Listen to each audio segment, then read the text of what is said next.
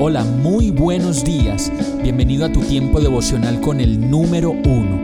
Qué alegría saludarte con la certeza de que Dios está obrando en tu vida su perfecta y buena voluntad, ya sea porque estás aprendiendo de un momento difícil o porque estás disfrutando de su amor a plenitud con paz y tranquilidad.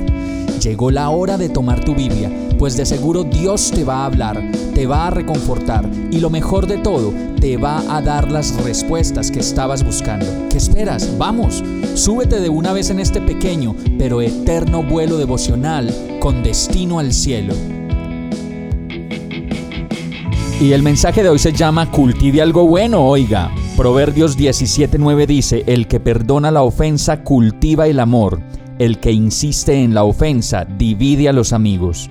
Muchas veces, o más bien todos los días, andamos esparciendo semillas y eso significa sembrar.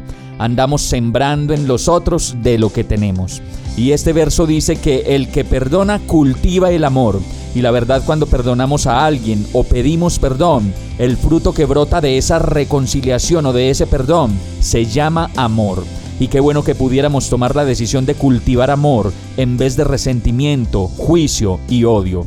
Todos necesitamos perdonar todos los días y por muchas razones, pues con el solo hecho de levantarnos y compartir la vida con los demás, vamos a tener tropiezos o situaciones de conflicto que sí o sí toca perdonarlos para no sufrir y mucho menos para darle cabida al diablo. Por eso el verso de Proverbios sigue diciendo, el que insiste en la ofensa divide.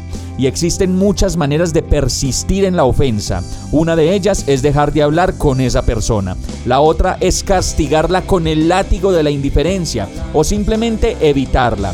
O en el peor de los casos, recordarle todos los días lo miserable que fue o lo malo que ha sido. Este proverbio dice que nada ganamos con eso, solo ruina, división, tristeza y ausentarnos de Dios. Vamos a orar. Señor, tu palabra dice que el odio provoca peleas, pero el amor cubre todas las ofensas. Y yo te pido que me ayudes a perdonar, a no provocar peleas, porque el amor es el que cubre multitud de ofensas y el que necesito para cultivar lo bueno cada día de mi vida. Renuncio a guardar en mi corazón cuentas pendientes por cobrar y mucho menos a insistir en las ofensas. Perdóname Señor por comportarme como juez, pues la justicia perfecta solo viene de ti. Agradecido, oro a ti hoy, en el nombre de Jesús. Amén. Hemos llegado al final de este tiempo con el número uno. No te detengas, sigue meditando durante todo tu día en Dios, descansa en Él, suelta los remos y déjate llevar por el viento suave y apacible de su Santo Espíritu. Solo compártelo con quien lo necesite y ames.